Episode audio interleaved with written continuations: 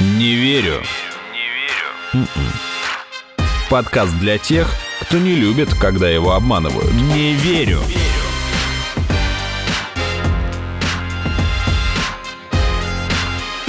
Не верю. Здравствуйте. Это подкаст «Не верю», где каждую неделю вместе с экспертами мы обсуждаем самые интересные фейки, мифы, мистификации и заблуждения. Меня зовут Артем Буфтяк, мой соведущий Игорь Кривицкий.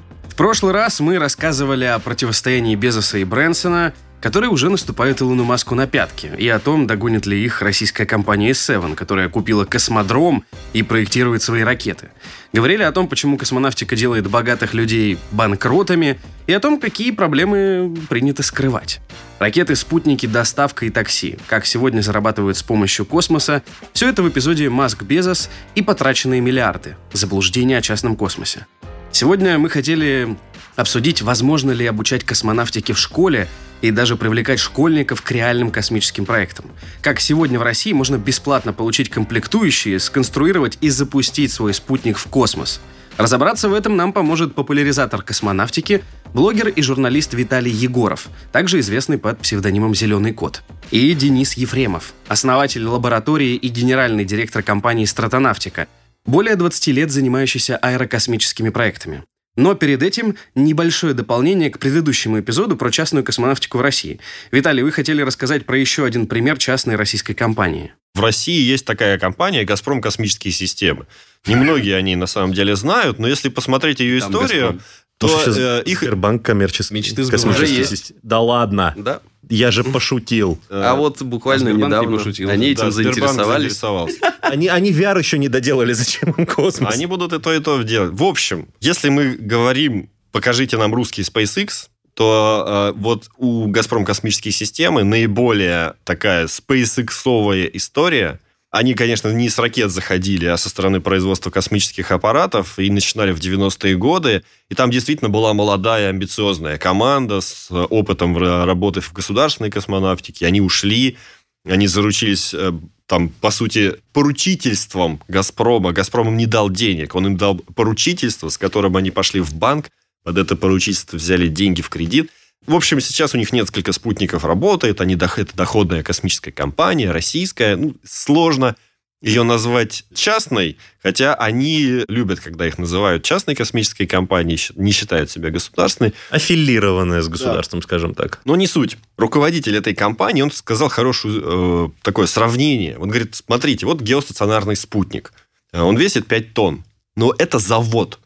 По цене сделать такой спутник, это как построить завод. Здоровенный там, на сотни человек, сотрудников. И вот это, когда мы смотрим на спутник, ну что, это же, да, конечно, там... А это маленькая НПЗ, Дорогая, да, да, дор- дорогая, наверное, дорогая штука. Другой пример с малыми аппаратами, вот это, эти кубсаты. Я помню, когда еще работал как раз в Даурии, и гендиректор показывает, на столе спутник стоит, там размером даже, наверное, меньше обувной коробки. И он говорит, вот здесь, вот он стоит дороже, чем кусок золота этой же массы. Именно потому, что это действительно сложно, и вот этот кусок золота полетел в космос, не включился там, и это похоронило компанию, по сути. То есть это сложно, очень долгий путь разработки. Нельзя сделать какой-нибудь MVP, там, запустить, вот как с этим э, как раз проблема компании «Космокурс». Они строили долгую, такую по-серьезному космический подход, вот эту ракетную систему, одноступенчатую, чтобы людей запускать. Я тогда еще общался с руководителем и говорю, бахни, вывези чего-нибудь в чистое поле, издалека похожее на ракету, и бахни, пусть все увидят, что ты делаешь ракету. Он такой, нет, ну вот нужно сделать все по-правильному, и только тогда перейти к испытаниям. То есть он слишком правильно подошел к этой задаче. А Маск бахнул, вывез там эту самую водонапорную башню в виде ракеты, бабахнул, и все такие, о, Маск строит ракету на Марс. А сейчас он, когда все это увидели и поверили в это, сейчас он действительно ракету от водонапорной башни действительно ведет разработку, которая приведет его к космической, к межпланетному космическому кораблю на 100 человек. То есть это действительно крайне долго и крайне огромное количество причин, почему это может пойти не так. Все, что ты задумывал, и даже я иногда там в лекциях делаю обзоры частной космонавтики, и я говорю, если компания частная, космическая, придет со своим бизнес-планом где будет все четко расписано, как она от идеи дойдет до бизнес-реализации и до прибыли, я скажу, что вы, ребята, неадекватно воспринимаете сложность задач. Если же придет компания, которая скажет, ну вот мы сейчас начнем что-то делать, потом произойдет чудо, а потом у нас все получится, я скажу, о, ребята, вот вы шарите, вот вы знаете, как работает этот рынок и как э, здесь можно достичь успеха. Поэтому это действительно, вот те, кто верит в чудо, начинают эти проекты, и такие же верующие в чудо и в далекое светлое будущее в них инвестируют. Ну, получается, что в Америке таких больше, чем в России. И вот ну, как раз Безос, Маск э, и Брэнсон, они это доказывают, потому что 10 лет назад говорили, что вот-вот все полетит, но полетело через 10 лет, я думаю, что и бюджет там удестерился. Но у них было то самое чудо, это был, Деньги. это был, да, свой бизнес, который все это время продолжал зарабатывать и, и позволял У Брэнсона вкладывать. даже было другое чудо, когда арабские там шейхи вложились в него, потому что у него там несколько лет назад э, был серьезный кризис, и вот только в Объединенных Араб, даже в Америке уже в него перестали вкладывать, потому что, ну, реально, 15 лет обещать полет, ну, сколько можно уже. 10 лет билеты продавать и не реализовать ни одного полета. И вот он в Арабских Эмиратах нашел необходимый, там, по-моему, чуть ли не полмиллиарда долларов на продолжение, доведение до реализации. То есть, это действительно сложно. Причем он деньги эти брал на вывод спутников арабских, даже в первую очередь, насколько я помню. То есть он, во-первых, обещал, что арабы смогут от себя запускать его э, там, системы. Ну, то есть у них будет свой космопорт. И плюс он будет выводить на своей системе их спутники. Так вот, пока про спутники у него еще... Не-не-не, у него уже два спу- запуска спутников было, у него ракета есть. Ага. Ну, всё, Ну, окей, ну, там хорошо. она до 200 килограмм, но, в принципе, вот он- его ракета до космоса долетела и совершила успешный запуск раньше, чем долетел его пилотируемая система, хотя изначально все начиналось Наоборот, с пилотируемой системы. Они такие, ой, а может быть нам взять этот двигатель, пристроить на ракету и точно так же запускать. Потом у них и двигатель не пошел, и ракета совсем другая, и запускают совсем с другого самолета. Но все-таки это дело он до, до космоса довел, Мгм. до технической реализации. Но отбивать эти инвестиции тоже ему придется много лет. Но, опять же, тоже вот для общего понимания, с чего начался Virgin Galactic? С того, что те самые уже больше 10 лет назад система с людьми слетала в космос два раза за неделю. Почти Э, 20 лет. Какая, Уже какая 20. система? Там 2004 что Да, ли, да, да, то есть это- One. РКК система это? Нет. То есть Нет, э, нет, эта это- история в том, что это э, Берт Рутан был, та- ну есть такой э, Аэрокосмическая там, система. ге- гениальный Космическая. инженер. У него была своя компания по разработке самолетов, и он включился в гонку. Это был э, приз там как Google Ansari X Prize. Ansari X Prize, да. Та компания, которая за неделю два раза на одном и том же летательном аппарате свозит людей в космос. До А, высоты 100 километров. Да, да, то есть выше 100 километров, выше линии Кармана, получает какой-то там суперприз. 10, 10 миллионов 10, долларов. 10 миллионов долларов. Так. И вот эта компания была. То есть, представляете, это правда вот почти уже 20 лет назад компания взяла, сделала такую систему, свозила за неделю, ну, то есть, это были пилоты, которые слетали два раза за неделю в космос, вернулись, вот она, готовая система, отлетала, все хорошо. И тогда Брэнсон это увидел, говорит, ну все, осталось-то поставить кресло для туристов, и все. увеличить самолетик. Чуть-чуть, да. То есть поместились изменений, ну, сами понимаете, немножко. Так, вот Так. эти немножко растянулись на 15 лет. С двух до восьми человек увеличить экипаж. Ну, там два человека экипажа и шесть И- туристов. Да, И и это, это, потребовало 15 лет работы. и, и то мы еще пока не видим, что оно уже работает и летает. Ну да. Надеюсь, увидим. Но это вот для того, чтобы понять, что сделать тестовый полет, то, что вот я говорил, что у нас в России там нет никого, кто слетал бы там хотя бы на 10 километров на ракете. Это был бы тестовый полет. Даже А для- не сам, а хотя бы ракету сделал. Да-да-да. Черепаха на 5 километров слетала. Был такой несколько Да. лет назад. Так вот, понимаете, даже вот от этой тестовой системы до реально рабочей коммерческой системы огромный шаг. Ну вот, и вот здесь мы там видим то же самое. Не верю.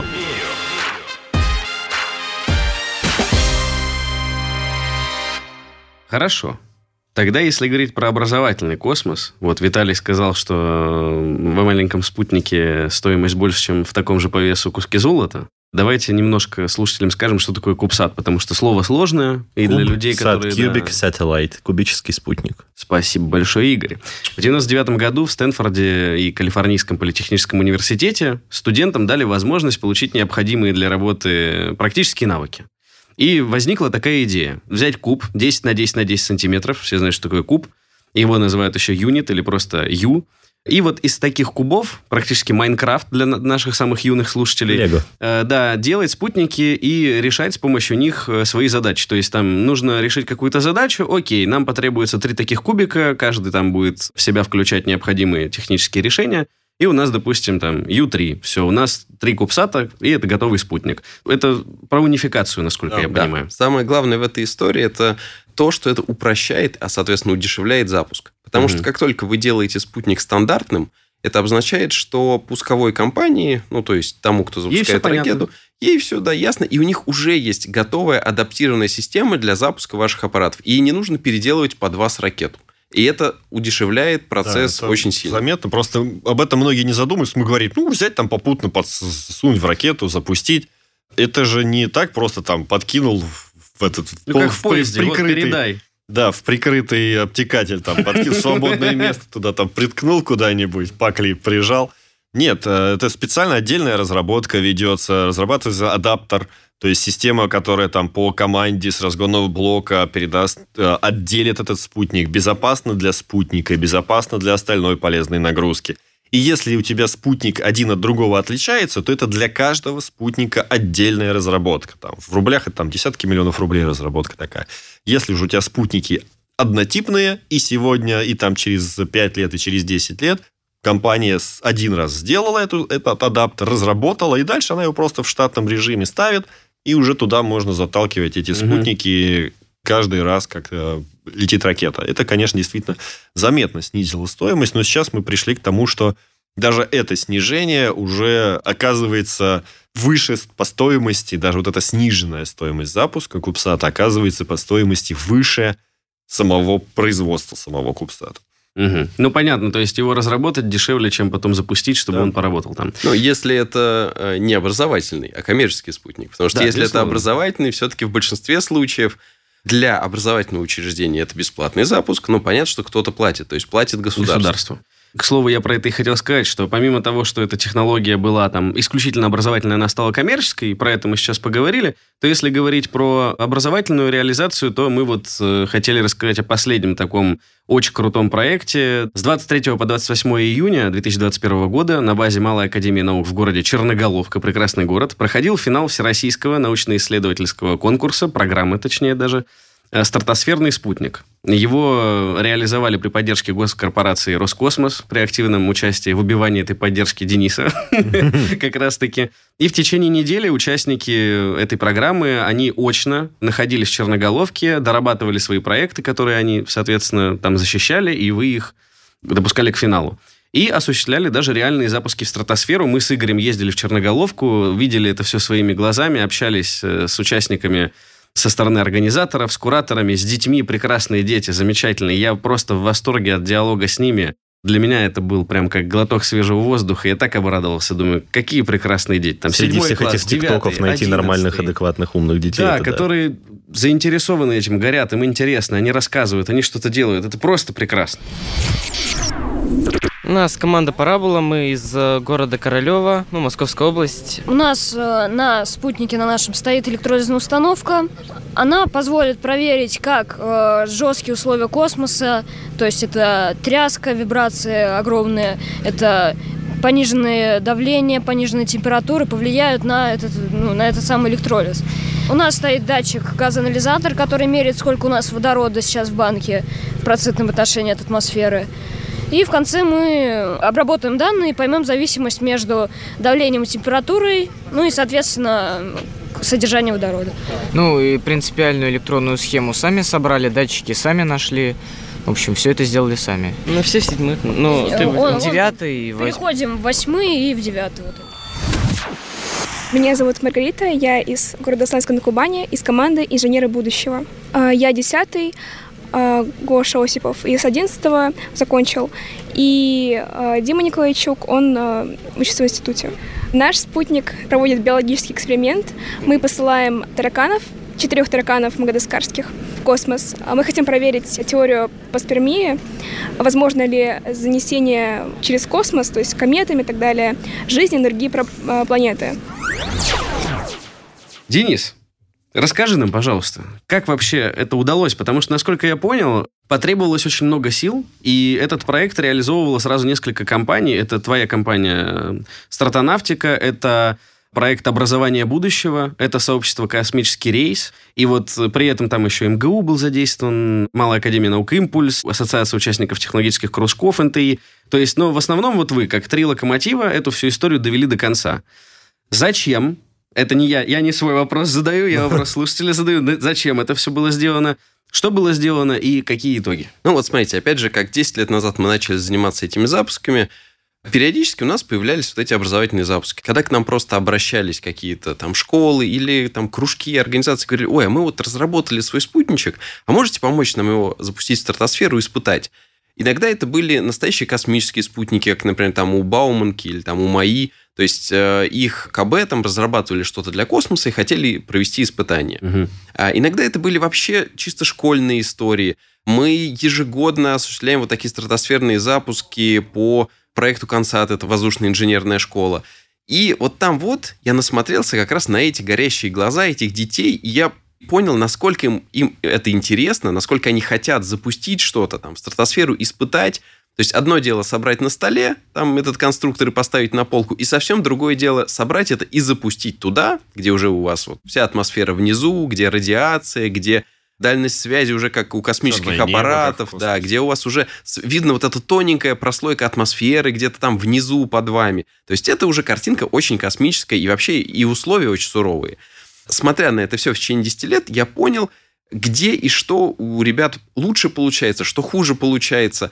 И вот это вот все скомпоновав, выстроилась как раз программа. Потому что мы ребятам помогли, мы им дали некий уже предварительный конструктор с теми там датчиками, которые мы знаем, что они там в стратосфере работают.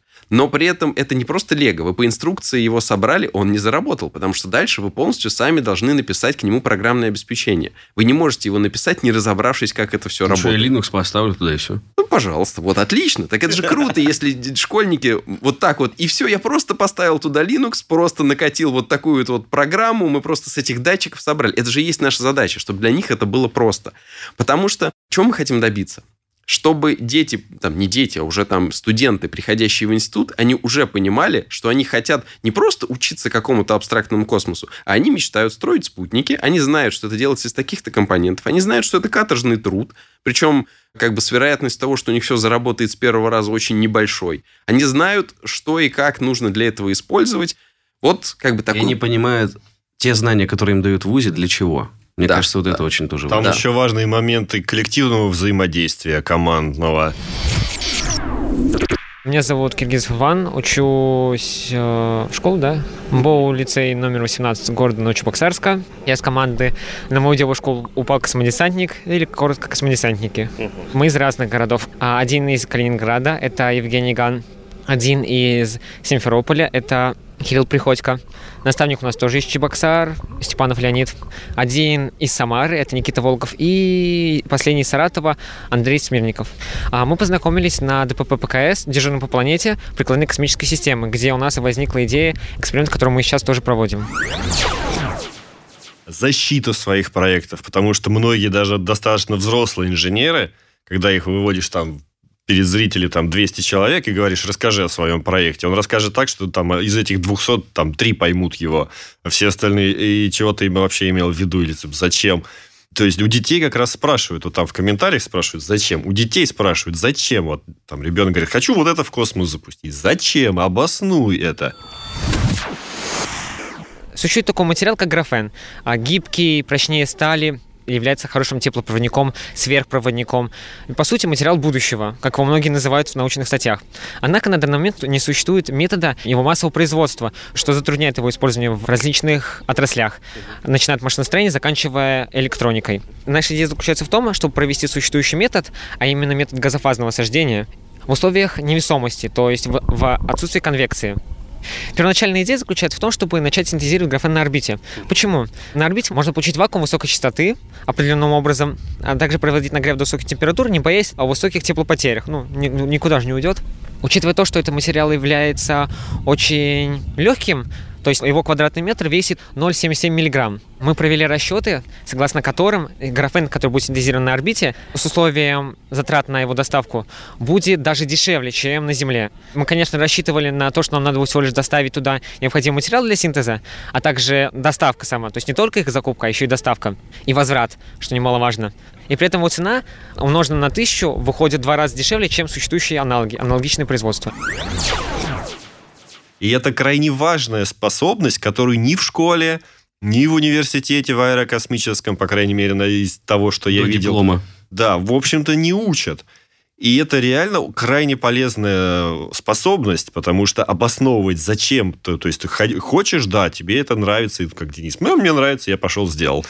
А когда ты просишь у государства там миллиарды рублей, ты тоже и давай-ка постарайся объясни, зачем тебе это. И многие хорошие проекты не доходят до реализации именно потому, что те, кто их придумал, не прилагают достаточно усилий для вот этого обоснования. И получить основы этих знаний, этих прям прямых навыков с применением практическим вот на, на заре своей профессиональной деятельности, это бесценный опыт, конечно. А у нас именно с этого как раз и начинается программа, потому что дети должны а, написать свой проект, описать, что и зачем они запускают, защитить этот проект, и только те, кто покажут, что они правда делают интересную миссию, а у нас ведь, я вот сказал, что мы даем конструктор, конструктор это половина, потому что половина этого кубика занята как раз а, тем, что мы им даем, а вторая половина полностью свободна для их свободного творчества. Это их полезная нагрузка. Это их полезная нагрузка. Причем, понимаете, вот у нас история какая, что в России, например, есть несколько компаний, которые разрабатывают платформы для запуска спутников. То есть, ну, считайте, материнскую плату вот того самого спутникового компьютера.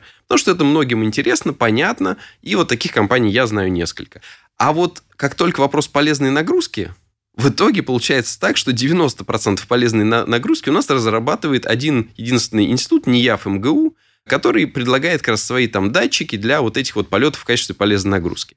И мы детей заставляем, ну, то есть как, предлагаем, им, говорим, ребят, пожалуйста, вы придумайте интересную задачу, ту самую полезную нагрузку. Это может быть все что угодно. Биологический эксперимент, э, Вас, ребята, радиоэксперимент. тараканов отправляли, Да? зерна, Да, да. Электролит. Кактус, кактус летел, да. Но э, Электролиз. Установки для электролиз, да, установки для синтеза графена, Ну, кстати, датчики. спойлер, но я спросил перед записью Дениса про успех с установкой синтеза графена. Я за этих ребят очень болел, и, ну, я так понял, не все так радужно вышло. Не, конечно. Ну, то есть тут, опять же, мы заранее, мы, конечно, э, когда отбирали проекты, в любом случае, во-первых, я сразу с себя снял эту обязанность, потому что я хочу вот помочь всем, я просто переживаю за всех этих детей, за все эти команды. Я, к сожалению, всегда на этих конкурсах выступаю как, как добрый полицейский. Поэтому у тебя Поэтому от 15 меня- человек вышли в финал, и еще 16 была команда. Да, поэтому от меня эффективность здесь маленькая. Мы взяли сторонних экспертов, которые как раз и отбирали этих команд, которые никак с нами не связаны.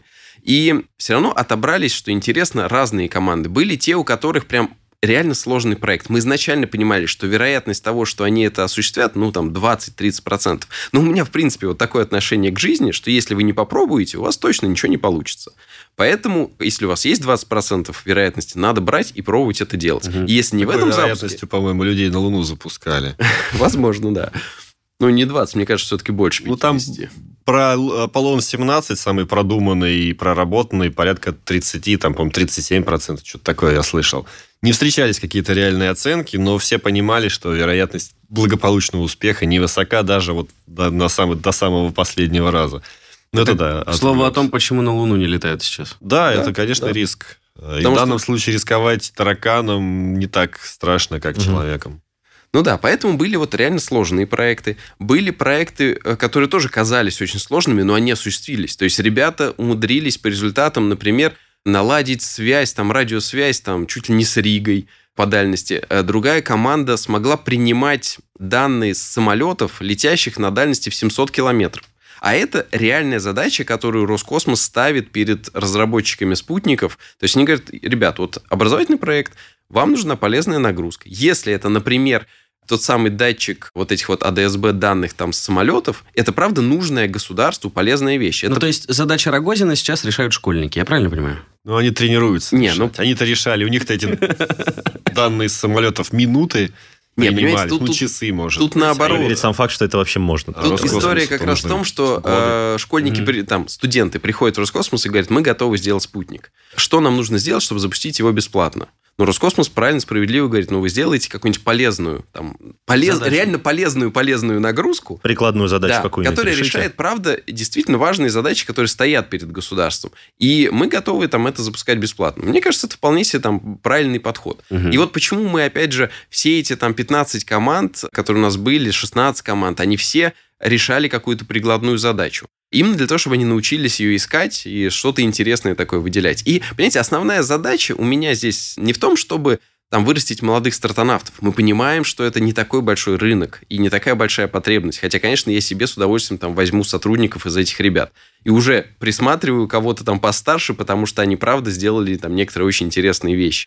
А я хочу из них вырастить все-таки покорителей космоса. И это будущие сотрудники Роскосмоса. Поэтому тут вот, да, я считаю, что это было и очень хорошо, и спасибо там Дмитрию Олеговичу, что выделены были там деньги на эту программу, но мы и правда работаем в первую очередь для них. То есть мы надеемся, что эти ребята все-таки пойдут в технические вузы, причем уже с каким-то знанием, с каким-то багажом. В этом Мгм. вузе уже сделают что-то более полезное, смогут добиться выделения бесплатного места себе для запуска этого спутника своего образовательного. И уже они пойдут в отрасль с огромным багажом, знаниями, уже с пониманием, как это все работает. И опытом А реально. не то, что их придется в, на работе в Роскосмосе брать и сказать, а теперь забудьте все, что Да, вы всё, знали, что и мы учили». вас начинаем учить с нуля.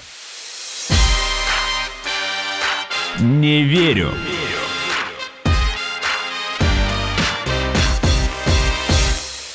Конечно, Денис делает классные вещи, но до него была тоже была проделана достаточно большая работа, и, в общем-то, он в ней и участвовал. Он это упоминал, эту программу «Консат». Она в России реализуется уже, наверное, лет 8. Консат – это тоже такой американский термин. Кан – это банка. Идея была в том, чтобы делать ну, такой условный космический аппарат, не стратосферный, а ракетный, чтобы его вот в виде цилиндра, он мог в любительскую такую ракету и запускался на несколько километров. Это такая идея, которая, в принципе, там образовательный проект, движение, который ориентирован на научно-техническое развитие, там и в Японии, и в США, и в Европе все это есть. И в Россию это сначала пришло под названием «Консат», Потом организаторы, которые при МГУ этим занимались, они отошли от этого американизма. Сейчас это называется воздушная инженерная школа. Там запуски намного ниже, то есть там 800 метров. В какие-то годы они запускали, бросали эти банки, спутники в банке с, на парашютиках там, с воздушного шара, там, с километра высотой где-то. Денис э, с дрона запускал с какой-то там высоты. Тоже километр, да. вот. И это тоже люди, дети, руководители вот этих детских кружков, они в этом участвовали, там команд, ну, к финалу там доходило, может быть, десяток или больше команд из разных городов, там, из разных стран там даже добавлялись. Ну, там, Беларусь, там, СНГ, Ну, в основном, СНГ, да. да. Но в целом это практически международное такое было. И это тоже э, было эти слезы горя, когда там все разбилось, и радость счастья, там эти бег по полю, там подобрать эту ракету, там лазание в такой вот крапиве выше там роста ребенка в поисках этого, этой банки, прилетевшей на парашюте.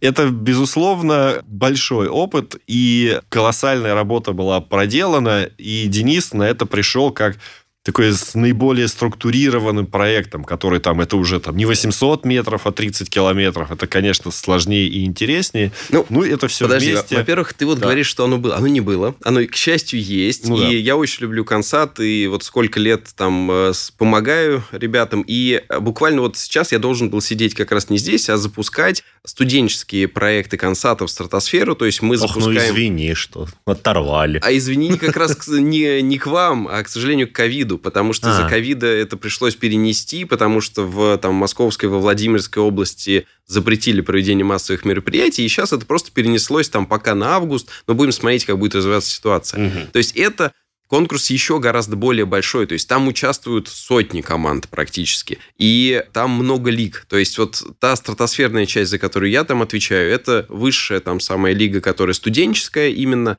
а школьники там как раз занимаются ракетами, коптерами, запусками вот этих вот э, спутничков на ракетах. И это Даже тоже... водяные ракеты просто Мгм, под давлением. точно. Да, то есть там Мгм, вот очень как бы большой, широкий конкурс. То есть на самом деле, конечно, у нас в России таких конкурсов много разных. То есть мы старались в Об этом своем... не знает никто. Именно. Так вот, это проблема, понимаете? Вот мы сейчас, опять же, у Роскосмоса сейчас там открылся новый там проект Space for Kids. Space P, наверное, называется. Нет, нет, нет. Space P это еще один там проект. То есть проектов Это таких много. проект. А. Да. А это Space for Kids, это именно делает Роскосмос там сайт, на котором будет вывешивать, я надеюсь, там все вот эти проекты, направления, конкурсы. Чтобы школьники знали, куда идти. Да, да, чтобы им просто нужно было зайти и выйти. А вот мне хочется там вот ракету запустить, и сделаю я это с консатом. А вот нет, я хочу в стратосферу полететь, и вот мы там стратосферный спутник давай построим. А лучше все это вместе там мы все друг друга знаем, мы все стараемся там дружить и делать какие-то совместные проекты, поэтому мы стараемся делать, опять же, наши конкурсы так, чтобы мы не пересекались там по датам. Ну, потому что задача расширять вот то самое количество школьников, увлеченных космосом, и тех, кто пойдет дальше там в Бауманку, в МГУ, в МАИ и так далее. Ну вот, кстати, то, что Виталий сказал, э, я прям это увидел, какая огромная польза еще и с точки зрения командной работы для детей формируется. Потому что там было две команды, они мне показались одними из самых таких серьезных уже взрослых ребят, там старшеклассники, которые познакомились на каких-то конкурсах задолго до этого. Один в Калининграде, другой там в Нижнем Новгороде, третий в Самаре. И они переписывались. Кто-то программировал, кто-то выбирал, какие будут размеры, там, плату эту травил и так далее. То есть это очень интересно, когда люди настолько увлечены, и у них есть свое сообщество, которое они видят, что рядом есть ребята, которым это тоже интересно, с кем это можно обсудить, с кем можно разделить как раз-таки и горе, и радость, и еще и на расстоянии работать. Э, И вот просто я к тому, что какое должно быть у человека желание, чтобы податься в конкурс, подготовиться, там, сформировать команду, заниматься этим, дойти до финала, запустить, проанализировать. Но это просто фантастика. Это очень круто. Я из Москвы. Я из Казани. Я из Ростова-на-Дону. Вообще наша команда, она как бы организовалась задолго до этого, потому что мы все вместе участвовали в разных сменах, и многие из этих смен, они как бы как раз и составлялись из людей из разных городов и так далее. То есть и мы как бы все вместе уже. Мне пришлось э, в соло чуть-чуть э, программировать пара, полтора месяца э, контроллер, но все было в порядке. Потом мы приехали сюда и собрали. С Андреем я знаком еще дольше, чем с Иваном, потому что получилось так, что мы, когда впервые увидели друг друга, мы сели за один стол, и мы поняли, что мы созданы для друг друга, и мы будем очень долго работать вместе.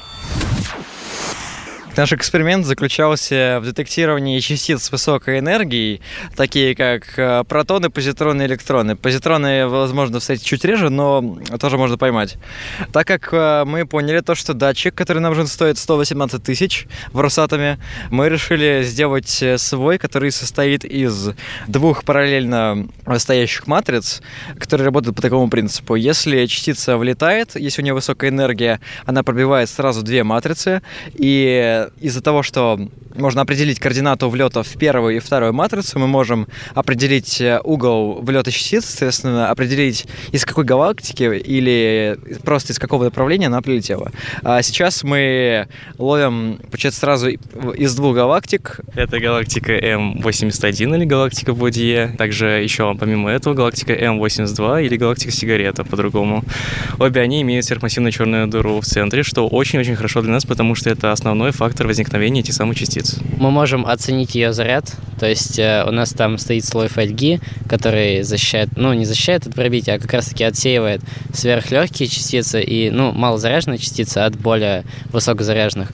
Мы знаем барьеры входа, ну, заряда частицы. И то есть, если она влетает, она оставляет след сначала в одной матрице, потом в другой матрице. И исходя из этого можем оценить примерный заряд этой частицы, а следовательно можем и назвать эту частицу. Ну, это как раз вот такие конкурсы, там и консаты, и, и стратосферные. Это действительно хороший способ понять, что у нас есть будущее. Я уверен, что те же самые дети, которые сейчас программируют спутники, там, через 10 минут он уже там сидит в ТикТоке. Это поколение ТикТока, безусловно. Но это им не мешает, если у них есть возможность реализовать себя как там инженер, как специалист, как человек, который стремится к чему-то большому и сложному, у него есть такая возможность, и вот чем больше таких возможностей, там лет 5-10 назад можно было слышать, вот там кружковое советское Движение, движение, да. разрушили, все, караул у нас. К счастью, сейчас есть возможность уже реализовать себя в технической разработке, и в этом плане кто хочет, э, возможности находит. Ну, а там моя задача как популяризатора постараться как раз пошире об этом рассказывать. Ну, кстати, с Денисом я так к нему и не съездил, но здесь как раз тоже ковид, но уже для меня ковид. Я недавно переболевший. Но я привитый, поэтому все довольно легко прошло. Но все равно несколько недель это выключило из общественной деятельности и не смог присутствовать на этом мероприятии. А так, э, обычно там и про консаты стараюсь писать, и в сообществах анонсировали его проект. Так что здесь действительно все могут принять участие разным способом. Денис, а скажи, пожалуйста, почему потребовалось участие целых трех проектов и кто чем занимался? Если чем занимается стратонавтика, понятно, осуществление полета, собственно говоря, платформа ваша была, вы это все готовили, то кто такие образования будущего и космические рейсы, чем они занимались? Вот у нас здесь э, получилась очень хорошая коалиция, на мой взгляд. В первую очередь, там, мы инженерная компания. То есть, наша задача – это обеспечение запусков, разработка там электроники. В том это... числе кубсаты предоставить да, детям. Да, да, То есть, мы как раз мы за собственный счет полностью, вот просто из-за из того, что нам это интересно, мы разработали этот конструктор. Мы его сделали, поняли, что да, получился хороший конструктор, можно его включать там в программу.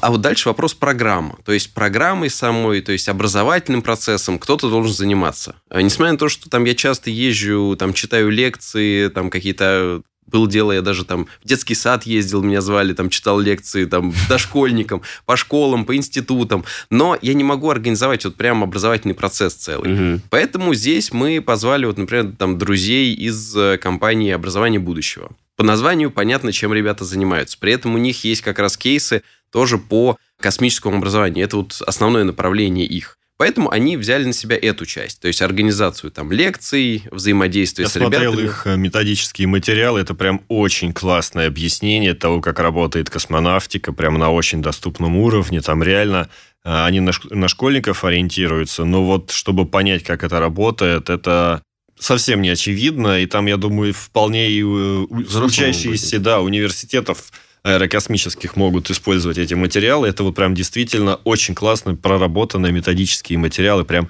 а, вот Денис использовал слово программа. Это не программа в смысле мы запрограммируем да, наш Программа спутник. обучения. Программа обучения, действительно. Это крайне важно и для преподавателей, и для того, чтобы вот этот процесс структурировать и вести с детьми там полгода, год, как бы как стандартно.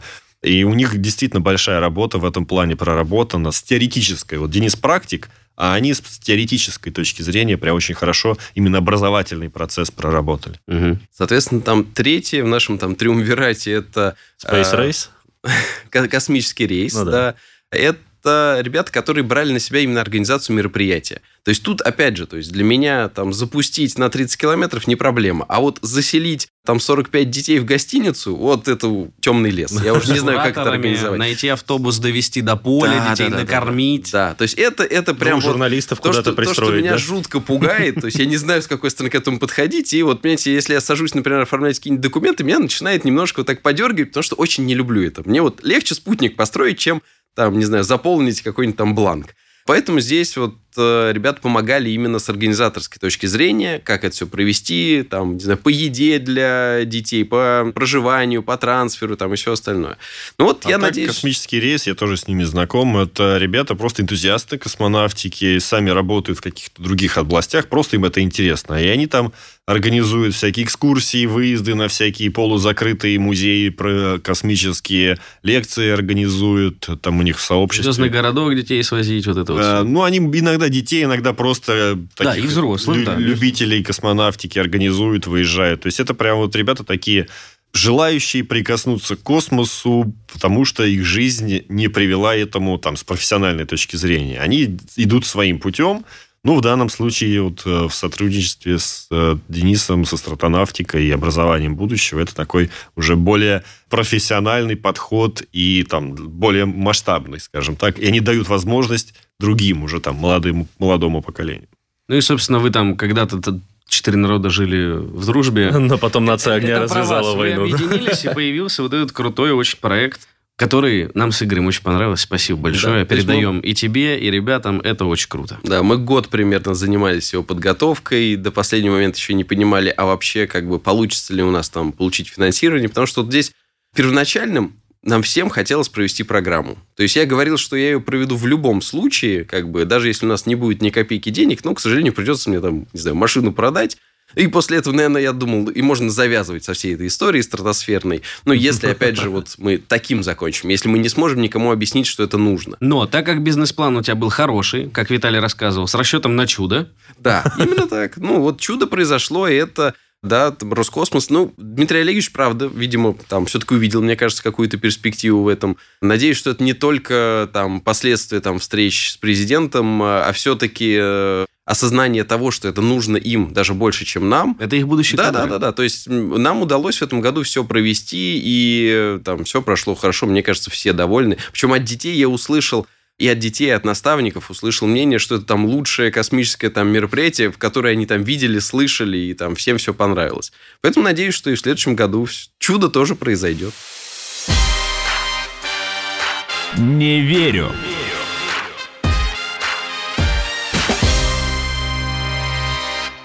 И вот дети, значит, они запустили спутник или ракету. Они отучились в ВУЗе, они поработали на госкорпорации, и потом думают, о, что тут летать-то вокруг планеты нашей? Мы будем осваивать околоземное пространство, Солнечную систему, ходим астероиды. Астероиды осваивать, разрабатывать, значит, полезные ископаемые. Запускают компанию Planetary Research или, допустим, Deep Space, да, ресурс, или Deep Space Industries, работают на рынке много-много лет, Industries. получают деньги, а потом их нафиг поглощают, потому что не вышло. Так поглощают это, ну, неплохо же. Это как второе ну, поглощение, это вторая жизнь для компании просто. Да, это, я так понимаю, вы пересказываете мой обзор э, про то, что... Это очень грустно Космический майнинг не взлетел. Эти ребята действительно ну, наверное, они тоже верили в чудо, конечно же, но неадекватно оценили э, рынок, потому что действительно это важно, у них задача была чисто коммерческая, но вот Для они, слушателей они это поставили задачу да, добывать полезные ископаемые на астероидах. И с астероидами идея, в общем, понятна. Ну да, там иногда, там иногда в новостях даже встречается там, там астероид стоимостью там квадриллион долларов пролетает мимо Земли. Ну иди возьми этот квадриллион долларов, там это кусок железа там диаметром километр, который несется мимо тебя на скорости 15 километров в секунду. Иди возьми этот квадриллион. Но проблема даже не с этим. Проблема оказалась настолько банальна, что, конечно, все, кто об этом разговаривают, они не хотят про это вспоминать. Проблема в том, что и астероиды, и Земля формировалась из одного и того же газопылевого облака. И все, что мы можем найти на астероидах, есть на Земле. И когда мы говорим про применение космических ресурсов, единственное экономическое основание – использовать их там, в космосе. Там условно поймал не, астероид. Не, не вывозить выжил, Да, выжил из него, выдавил из него воды, там разделил электролизом на водород, кислород, все, у тебя топливные компоненты, там залил в баки, полетел дальше.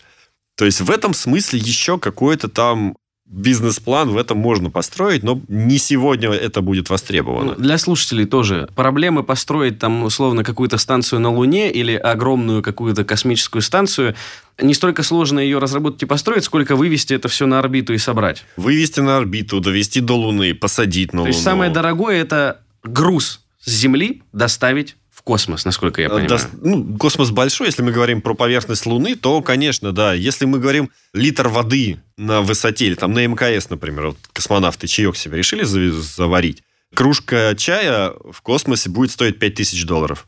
Потому что один литр воды, ну там даже больше, там литр воды где-то 25 тысяч долларов стоимость доставки. Я хочу это в заголовок. Да хорошо, хорошо. А если тот же самый литр вести до поверхности Луны, он будет стоить полмиллиона долларов. И вот здесь как раз, если мы воду начинаем добывать на Луне и продавать космонавтам на Луне, вот в этом бизнес-план уже в этом какой-то бизнес появляется. Слушателям нужно, да, объяснить. Это сразу ответ и на то, почему мы еще не летаем на супер невероятных огромных э, крейсерах, как в «Звездных войнах», это раз. Почему мы еще не сидим на Луне, и почему, в принципе, идея добывать что-то там и там же это применять, привлекала, привлекает и будет привлекать людей. Ну вот, вот собственно, да. планетарий ресурсов, они как раз, их идея была в том, чтобы добывать там и возить на Землю. И это было вот странно, потому что у нас все есть.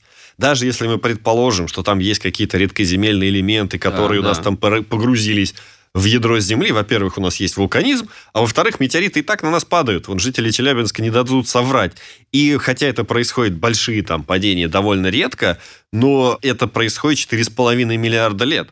И все равно какая, какой-то процент, вот э, есть гипотеза, Упало. что вся, все золото, которое на Земле находится, оно космического происхождения. Так ты же сказал из одного и того же из супа. Да, и да, но, но тяжелые, тяжелые элементы у нас в ядре. Там А, уран, Именно железо, то золото, которое мы могли наша добыть, зе- потому Наша земная на кора это такая пенка капучино, которая вверх всплыла, а все более плотное, оно ниже.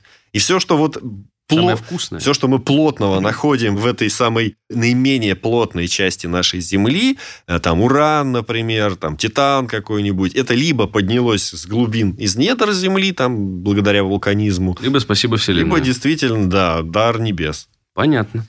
Ну и, собственно, история у этих компаний была... Кто-то... Они же, кажется, ни, ни, од- ни первые, ни вторые до реализации в том виде, в котором они это продавали, не дошли. Кто-то запустил телескоп, чтобы начать искать Они астероиды хотели, пригодные. планетарии ресурсы хотели запустить телескоп такой небольшой, где-то в полметра размером, даже, наверное, поменьше. Именно не диаметр, а вообще весь космический Да-да. аппарат. Они до этого не дошли, М, при том, что они Даже даже они там на. Кикстартере собрали полтора миллиона точно. долларов. Они же привлекали еще и частные инвестиции. Даже я им, 100, по-моему, 100 или 200 баксов задонатил и даже обратно не возвращал, не потребовал. Когда они сказали, все, типа, ребята, мы не запускаем этот телескоп, можете забрать все свои деньги. Я даже не потребовал обратное. Они молодцы, конечно. Потом они подпытались запустить спутник поменьше, такой вот этот 6U как раз кубсат, такой 10 на 20 на 30 Наш- сантиметров. Да-да. Но у них была авария. Это как раз вот к слову о Space is hard, как говорят американцы, или просто космос это сложно.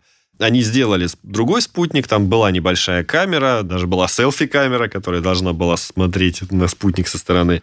Но ракета взорвалась. И это тоже их заметно... Добило. Не добило А, не еще. добило они еще. еще несколько лет после этого действовали. Они привлекали, по-моему, еще там несколько десятков миллионов инвестиций. Собрались строить э, уже систему околоземных спутников. Люксембург помог им в какой-то момент Да, неожиданно. Люксембург, э, Люксембург, да, решил вкладываться в это направление. Ну, это смешно, там, ха-ха, Люксембург космическая держава. Доход космонавтики Люксембурга превышает бюджет Роскосмоса. Космонавтика Люксембурга зарабатывает больше, чем Роскосмос тратит. Поэтому Люксембург это совсем космонавтика Люксембурга это совсем не так смешно, как военно-морской Несите флот Беларуси. для слезок. Такими темпами Польша станет космической державой. Да, ну это просто к слову, что компании-то есть, и проекты есть, и вон э, у, у Израиля очередной э, не так давно разбился аппарат. э, Об Луну. Об Луну. Да, но самое интересное не то, что он разбился об Луну, и то, что это Израиль, ха, а то, что он был на частные деньги построен. Да, вот это, это, удивительно. уникальное явление. То, что нашлись тоже люди, которые А, такие, «О, Строили хочу». они, конечно, на государственном предприятии, а, но действительно они нашли частных спонсоров, потому что компания, которая организовывала это, это было общественное объединение, это была не коммерческая компания. Они нашли спонсоров со всей страны, ну, точнее, со всего мира, там кто-то там из Канады, кто-то из Америки, кто-то из Израиля. Правительство Израиля там, по-моему, миллионов пять, что ли, долларов дало, а всего 100 миллионов они собрали. Но, к сожалению, вот у них не получилась мягкая посадка, там ошибка произошла. Посадка вообще это довольно сложная задача. Вот мы говорим довести там литр воды до Луны и сделать так, чтобы он в бутылке условной попал в руки космонавту. Не это- расплескать по пути. да, на порядок сложнее, чем просто разбить эту бутылку о Луну. Ну вот у них, к сожалению, не получилось. Но э, задачу долететь до Луны, выйти на окололунную орбиту, то есть, по сути, запустить Они спутник на выполнили. Луну. Да, Да, да. они выполнили, но вот посадка у них не задалась. И потом, через полгода, это в 2019 году, было индийцы. А, Индийский космический аппарат Чандраян-2, тоже вот спускаемый аппарат, разбился. А Маск же это все выводил на орбиту. А, у израильтян он, Вот, да, они- это он он. запустил на вытянутую орбиту где-то на высоту 60 тысяч километров. Дальше они включили двигатель уже с околоземной орбиты. Перешли, да, на окололунную. По-моему, месяца два, по-моему, они что-то летели там. В феврале запустили и в апреле вот разбились. А это нормальная история? Как-то долго, нет? А, Абсолютно. Там просто- они, они использовали наиболее экономичный режим, когда там Импульсами, лишь да? в определенной точке орбиты можно включать двигатель, чтобы там увеличить эту орбиту. Обычно там, когда вот, там американцев запускали, луноходы запускали, там просто вжал в гашетку, там 10 минут двигатель отработал, и все, ты полетел там 300 тысяч километров за три дня до Луны. А они по чуть-чуть пшикали только вот в наиболее баллистически оптимальные моменты. Не верю.